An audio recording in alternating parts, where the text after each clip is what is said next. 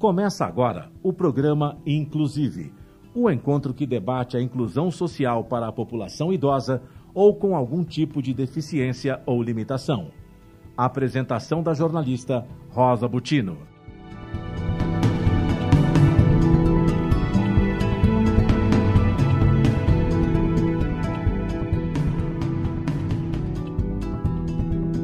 Caros seguidores, caros ouvintes do programa Inclusive, é, como fazemos semanalmente, é, sempre buscamos trazer alguns temas é, de relevância social que estejam conectados com o comportamento da população, do comportamento da sociedade hoje. E, assim, é, estamos entrando no mês de maio, é, após aí quase 400 dias é, em função de uma pandemia que pegou todo mundo de surpresa, ou alguns outros nem tanto, mas enfim, e nosso país vem se estendendo de uma forma até certo ponto um pouco assustadora. Conclusão, com isso, é um tema que vem aqui hoje ser abordado através do Gustavo Arnes. Gustavo Arnes, obrigado por você ter aceitado o convite de participar do programa, é sempre um prazer trazer entrevistados até de outros estados. Ele, por um acaso, está em Curitiba, alocado em Curitiba agora, um pouquinho distante é, de São Paulo, mas aqui né, é, em território nacional, e disposto a falar sobre um tema que é felicidade. Gustavo, tudo bem com você? Rosa, por aqui tudo certo. Eu quero te agradecer o convite para estar aqui com você, com os ouvintes do Inclusive. Uma alegria. Então, você já está expressando felicidade. O tema do nosso programa hoje é: é possível ser feliz? Então, a gente vai falar de felicidade em tempos que alguns intitulam pós-pandêmico, outros intitulam é, que estamos aí em meio à pandemia, enfim, seja lá, seja lá o que for, né, Gustavo? É, precisamos propagar é, essa necessidade das pessoas é, resgatarem a felicidade. Isso é possível? Com certeza. Eu venho de uma linha de estudo é, da hoje chamada ciência da felicidade.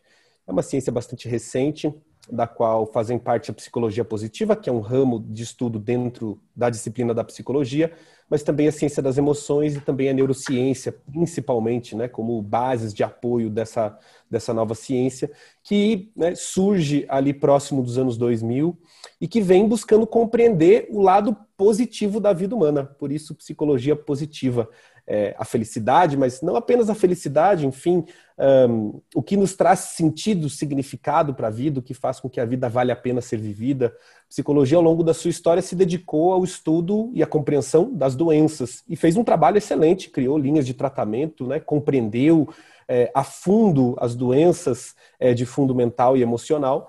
Uh, e hoje a psicologia vem se dedicando a compreender também o que existe de positivo na vida humana, e esse é um tema que ganha ainda mais relevância nesse momento de pandemia que nós estamos atravessando, porque se nós conectamos a felicidade apenas com os momentos felizes, é, fica realmente difícil ser feliz durante a pandemia diante de todas as restrições a que nós estamos expostos. Por isso que é importante que possamos compreender as camadas mais profundas de felicidade.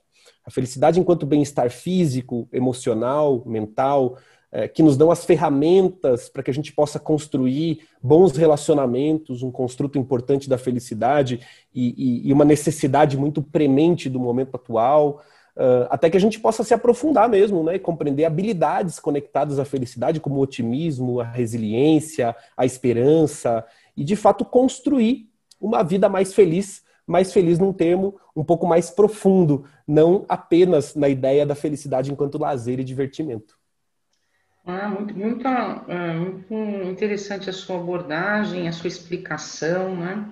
Então a gente tem que partir, a gente parte também aí da psicologia, né? A gente parte dos conceitos é, é, que saem um pouco é, só daquela análise da, é, psicológica que fala só de doenças, né? A gente vem aí trazendo outros outros agregados, outros conceitos agregados, né? Exato. Portanto, assim, é, Gustavo, você é professor do, da, da Universidade Positivo, a universidade fica em, em Curitiba? Isso, Universidade Positiva aqui em Curitiba, mas eu sou também professor do ISAI, que é o braço paranaense aqui da FGV, uh, na pós de Psicologia Positiva da PUC Rio Grande do Sul e a pós aqui do Paraná, e também uma recente pós na Facine, no Nordeste. Então você dá aula de é, Psicologia Positiva, é isso? Isso. E aí a psicologia positiva surgiu ah, por volta do ano 2000. Isso, exatamente. Ela é recente, época... recente, Muito né? recente, muito recente. A psicologia positiva é dos anos 2000, né? Na época, uh, um psicólogo chamado Martin Seligman se tornou presidente da Associação Norte-Americana de Psicologia, e é ele quem fez esse chamado aos psicólogos, para que passassem também a estudar e compreender o que existe de positivo na vida humana, por isso, psicologia positiva. Logo, é, a psicologia positiva precisou de um suporte da neurociência, né, que conseguiu hoje mapear todo o nosso cérebro. Então, sabemos exatamente que áreas estão ativas quando nós sentimos raiva, dor, prazer, alegria, felicidade, e da própria ciência das emoções, porque tem algo acontecendo no neuroquímico que é percebido aqui no biofísico através das emoções que nós sentimos. E aí, se a gente for né, olhar essas duas áreas, então o conceito de neuroplasticidade ele é de 1998, é um conceito muito recente. A tecnologia para que a gente mapeasse todo o nosso cérebro é bastante recente. E a ciência das emoções ela voltou para a academia com os estudos do professor Daniel Goleman, é, de inteligência emocional, também nos anos 90. Então, nós estamos falando de todo um campo realmente muito novo e que tem chego né, às pessoas, tem chego às empresas, tem chego aqui no Brasil com cada vez mais força, é, muito por conta é, desse, não apenas do cenário que nós atravessamos agora com a pandemia, mas o fato é que a depressão é, vem escalando globalmente já há muito tempo. Então, a Organização Mundial de Saúde, desde 2014, já vem emitindo diversos alertas de que em 2020 a depressão seria o problema de saúde pública mais grave do mundo. É, nós chegamos em 2020, a pandemia roubou a cena, né, enquanto o principal problema de saúde pública, mas a, a, a depressão é hoje considerada também uma crise sanitária global. Sim, concordo com você. Eu já tinha lido a respeito e ouvido falar que a depressão é realmente algo que está aí é, cotidianamente, né? A população precisa encontrar, é, inclusive na, na, na, psicologia positiva, no autoconhecimento, ferramentas, né, para poder superar essa depressão. Claro, falou pandemia, você falou depressão também, né? Quantos índices que a gente não está ouvindo falar, né? É, de situações aí de, famili de familiares muito uh, abalados, porque simplesmente perderam parentes, perderam pai, mãe, enfim, Imagina você numa situação dessa, né? É muito triste, né? Mas a gente está falando de felicidade, de, de formas de poder trazê-la, né?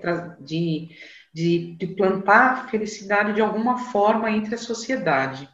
Você, como professor, é, você observa, por exemplo, em suas salas de aula, é, por exemplo, você tem um aluno, ou melhor, agora acho que é remoto, né? Talvez, né?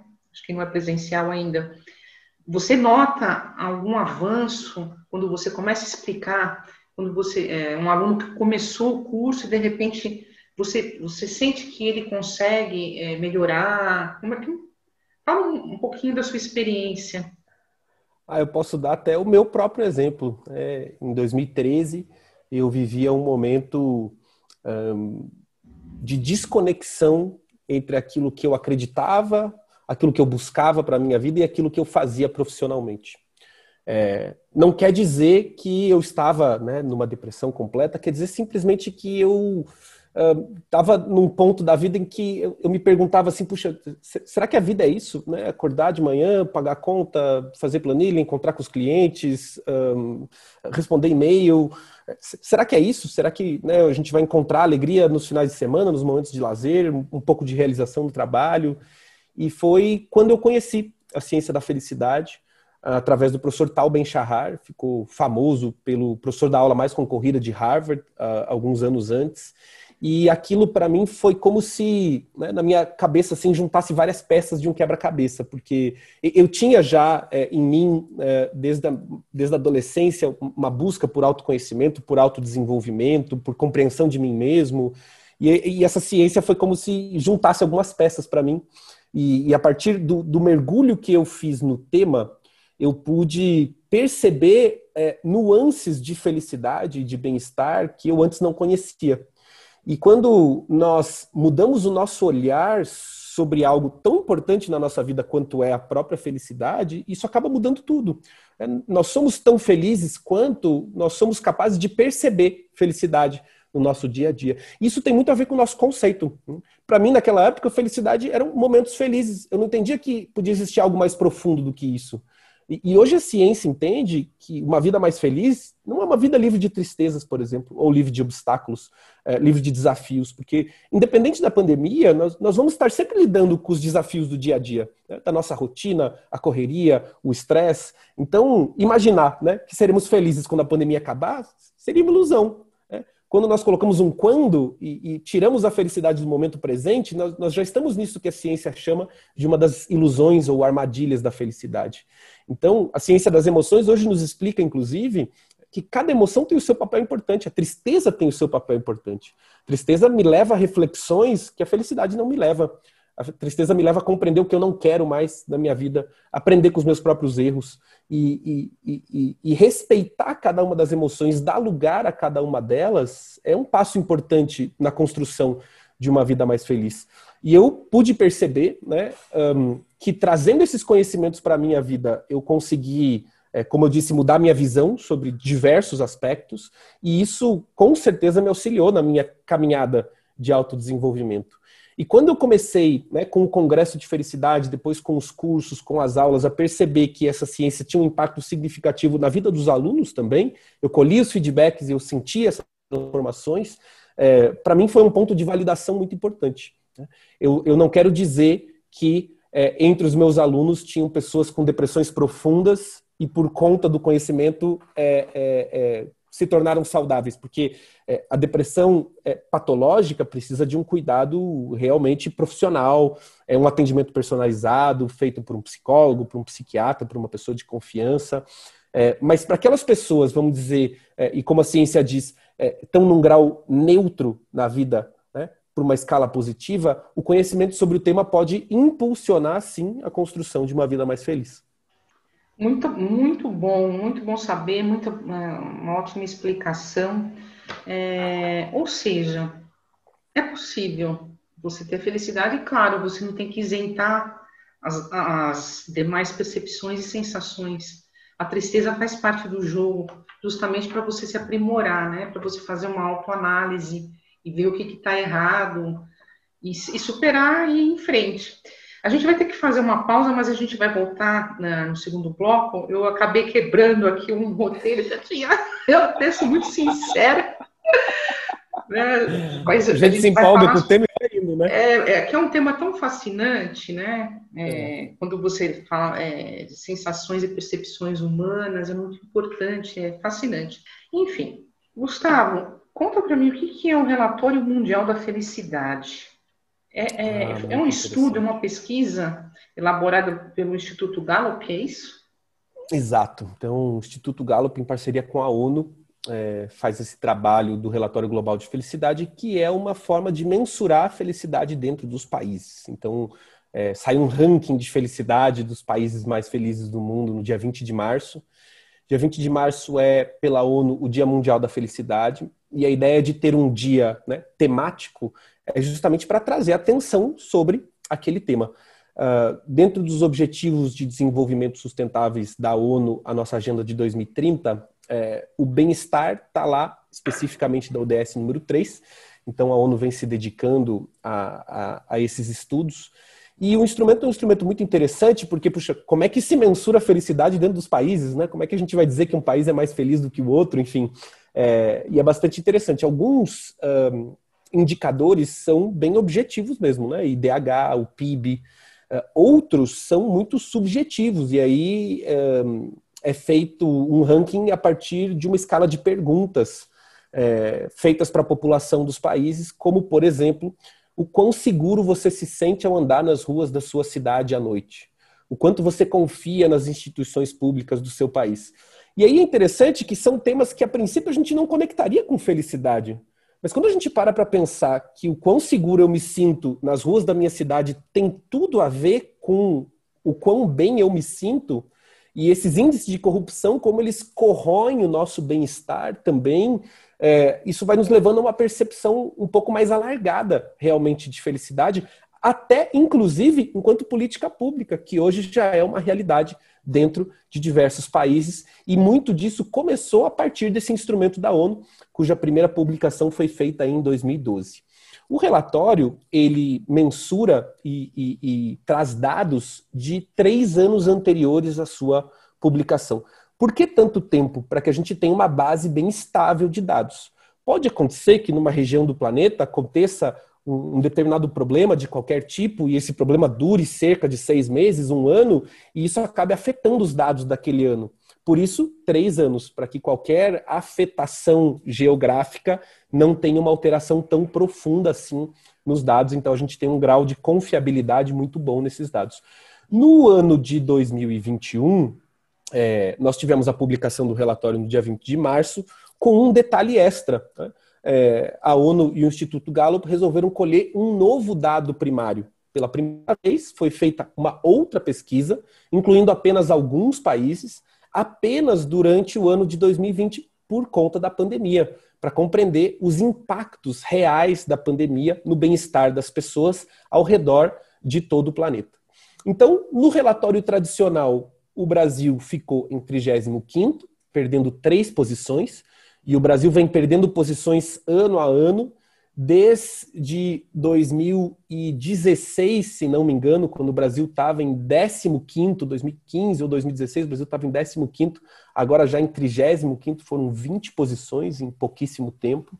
E nesse novo dado primário, o Brasil ficou na 41ª posição entre os países mensurados, que aí não foram todos, porque eles tiveram um tempo de pesquisa mais curto né, para fazer, e realmente pôde se constatar que ao redor do planeta, né, toda a humanidade, é, via de regra, é, decaiu em níveis de bem-estar, aumentou em níveis de preocupação e estresse. É uma realidade né, até bastante óbvia por conta do momento que nós estamos vivendo. A pandemia nos impõe severas restrições. Então, quando eu não posso me encontrar com os meus amigos e familiares, o meu bem-estar relacional acaba sendo prejudicado. E muitos desses encontros sociais, um jantar, uma viagem de final de semana, o, o happy hour com os colegas de trabalho, são os lugares onde eu vou encontrar algum conforto mental e emocional, onde eu tiro a cabeça né, dos problemas do trabalho, as atividades físicas, o, o futebol no final de semana. Então, todas essas restrições têm um impacto muito severo no nosso bem-estar físico, mental e emocional, o que, claro, que acaba afetando o nosso bem-estar global, e isso foi é, documentado. É uma impressão que todos nós temos, né? Puxa, que o nosso bem-estar está afetado, isso está bem documentado nesse relatório da ONU.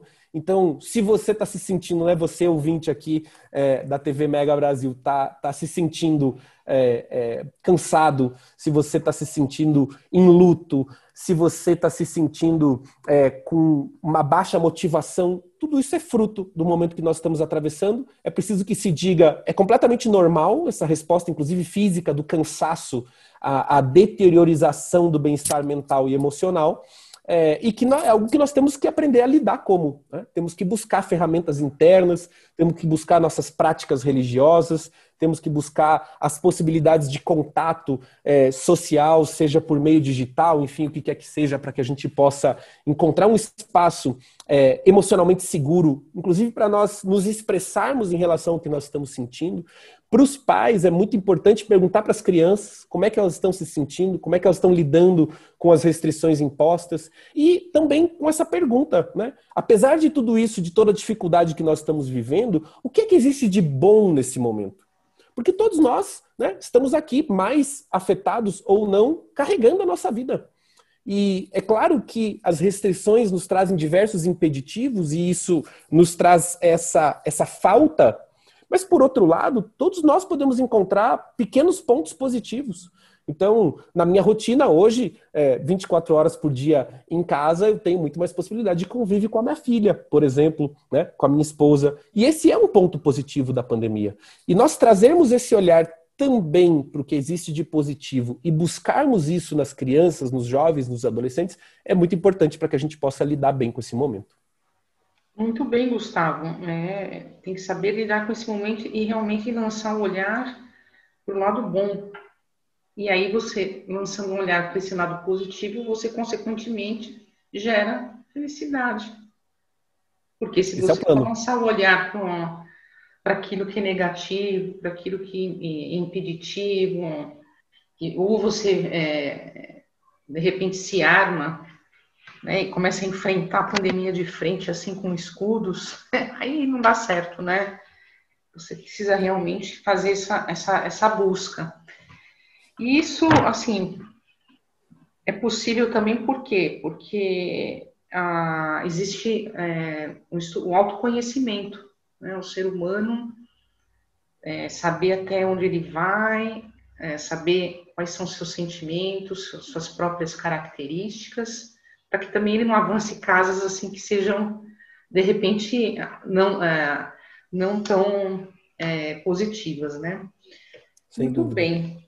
E esse estudo, por exemplo, é, o que me chama a atenção é o seguinte: como que consegue mensurar países tão é, distintos, né? Você está falando, por exemplo, de uma Finlândia, que é um país completamente é oposto do Brasil, né? Se pensar em algo totalmente oposto, é, é a Finlândia, né? Como é que você consegue mensurar e, e, chegar à conclusão que, por exemplo, na Finlândia as pessoas são mais alegres, é isso, mais felizes? Pela análise feita por esse instrumento da ONU, sim. Diversos dos países nórdicos se revezam, inclusive, nas primeiras posições.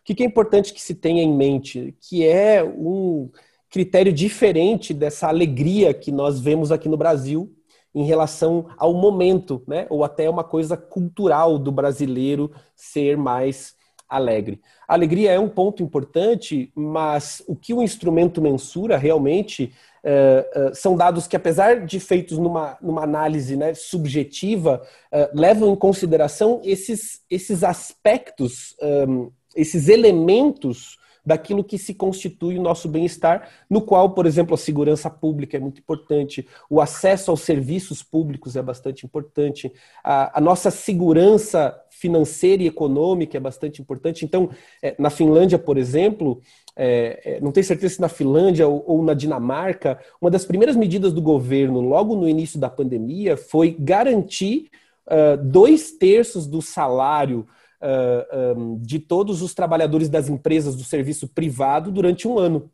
Puxa, com isso, né, o quão seguro economicamente você não se sente, o quanto de preocupações financeiras você não precisa ter nesse momento, seja trabalhador, seja empresário, porque você sabe que por trás é, é, tem um, um governo assegurando a sua liberdade. E o ponto da liberdade, ele é um ponto muito importante nesse relatório. Então, nos países nórdicos, por exemplo, para aqueles que resolvem é, mudar completamente de profissão, existe um subsídio para que você possa fazer uma outra formação, existe um subsídio para que você possa encontrar um trabalho num outro campo, o que te dá uma liberdade é, é, muito interessante de buscar oportunidades profissionais que te conectem naquele momento de vida com algo que faça sentido, que você acredite, que lhe traga significado. Então, esses são aspectos muito relevantes dentro do relatório, o que acabam gerando essa grande discrepância né, entre os países nórdicos em especial, mas também é, Austrália também sempre se saindo muito bem, Nova Zelândia é, e o, o, os países aqui da América Latina, por exemplo. Agora eu quero falar sobre o seguinte: você tem um, curso que chama Ciência da Felicidade, é isso? Isso. Então, a pandemia também uh, me fez refletir sobre como é que eu poderia levar esse conhecimento, que é um conhecimento um, tão importante, em especial nesse momento que nós estamos atravessando, para mais pessoas. E eu resolvi né, trazer um curso que era presencial para o formato online. E, assim, tem é, as próximas turmas, você tem uma previsão? Quando será esse ano?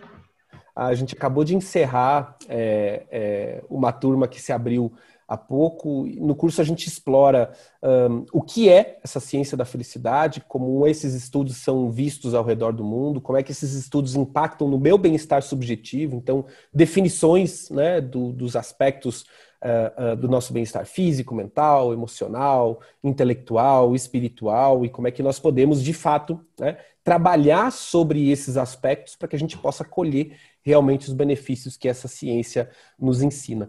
Temos previsão de abrir novas turmas um, para o segundo semestre desse ano.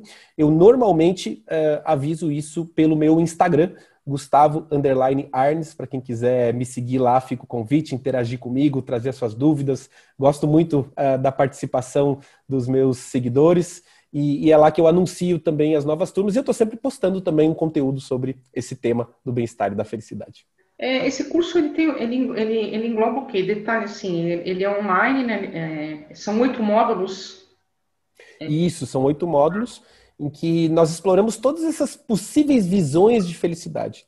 Então, desde uma visão coletiva, né? que é um estudo bastante recente da psicologia positiva, como é que nós podemos construir uma sociedade mais feliz. E uma sociedade mais feliz não é necessariamente uma, uma, uma sociedade mais sorridente, é uma, é uma sociedade é, mais inclusiva, mais colaborativa, mais pacífica, e que, claro, né, de, depende dos indivíduos. Então, o olhar individual sobre a felicidade é o foco principal do curso, onde nós uh, falamos sobre todos esses componentes do nosso bem-estar inclusive com práticas, para que a gente possa é, realmente trabalhar sobre e aumentar a nossa percepção de bem-estar. E eu gosto de trazer uns outros detalhes que as pessoas gostam né, e perguntam bastante, e, e, que eu entendo que fazem parte de uma desmistificação, inclusive, do que é felicidade, conectando felicidade e trabalho, com a relação de dinheiro com felicidade, e assim sucessivamente, para a gente ter uma visão geral sobre o tema. Né? É, um, é, um, é um curso que não tem nenhum pré-requisito, você não precisa ter nenhuma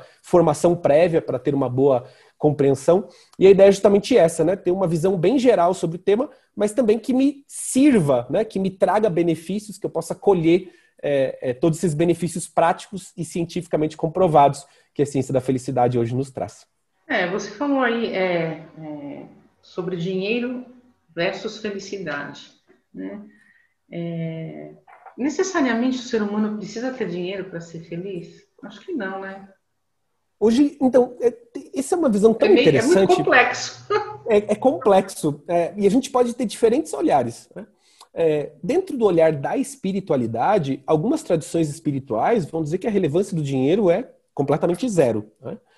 Dentro da ciência, tem-se uma outra percepção de que nós precisamos ter uh, um mínimo uh, de condição de vida para que o dinheiro deixe de ser uma preocupação para a nossa sobrevivência. Então, é, isso vai desde a nossa segurança, a nossa moradia, segurança alimentar. Mas o fato é que, depois dessas necessidades é, principais atendidas, mais dinheiro não contribui é, para um ganho de bem-estar significativo. Então, uma das conclusões que se chega é que a falta de dinheiro pode afetar bastante o nosso bem-estar. Mas depois de uma condição mínima atendida, mais dinheiro não tem uma contribuição tão significativa quanto a maioria de nós imagina. Muito bem, se, Gustavo. Se não fosse isso, né, doenças como a depressão, por exemplo, se resumiriam a uma única camada social, o que não é uma verdade. Né? Nós encontramos pessoas em depressão nas mais diversas camadas sociais. Ou seja, o dinheiro não é um fator determinante. Ele pode ser um fator importante, mas não é determinante. Sim, você falou uma situação que eu é, presenciei, acho que muitas pessoas presenciam. Eu, eu tive é, contato com uma pessoa muito, muito rica, falar de, é, de dinheiro, né? Não de saúde, ela era altamente depressiva. Altamente um depressiva. quadro bastante comum, né, nos dias de hoje. Lembrando que, né, além do coronavírus, nós estamos vivendo uma crise de saúde pública global, né, quando se pensa na depressão. E é interessante perceber que nós adoecemos realmente enquanto sociedade. Né? Que estilo de vida é esse que nós construímos enquanto sociedade, que nos fez adoecer nesse formato, inclusive é, pessoas tão jovens?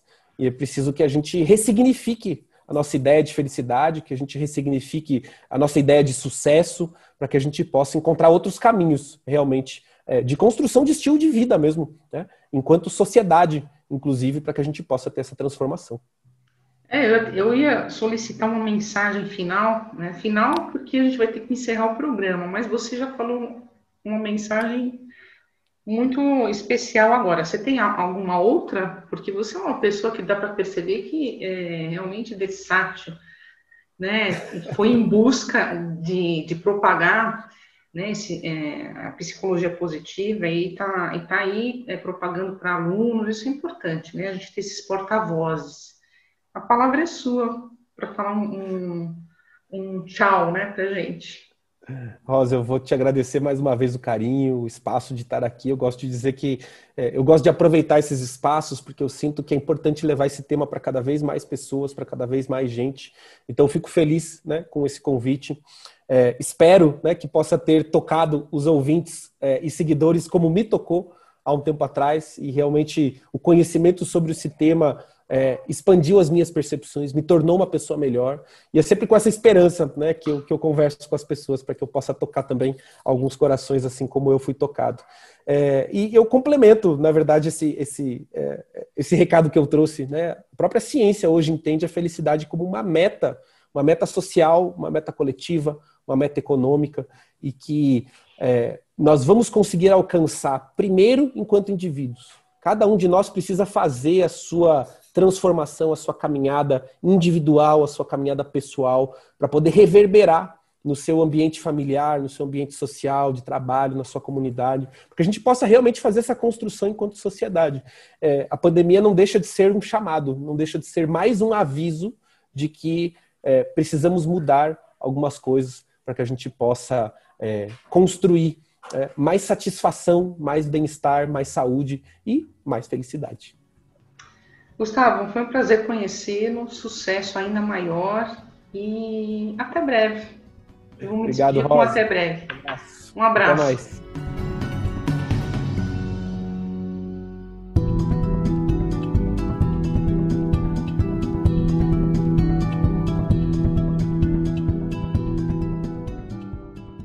Termina aqui o programa Inclusive, o encontro que debate a inclusão social para a população idosa ou com algum tipo de deficiência ou limitação. O programa Inclusive é comandado pela jornalista Rosa Butino todas as quintas-feiras, às três da tarde, com reapresentações às sextas, às nove da manhã e aos domingos, às duas da tarde, aqui na sua Rádio Mega Brasil Online, que agora também é TV. Acompanhe o programa, inclusive, também em imagens no nosso canal no YouTube. Informação, entretenimento, conteúdo exclusivo e relevante você encontra na Rádio TV Mega Brasil Online, um canal a serviço da comunicação.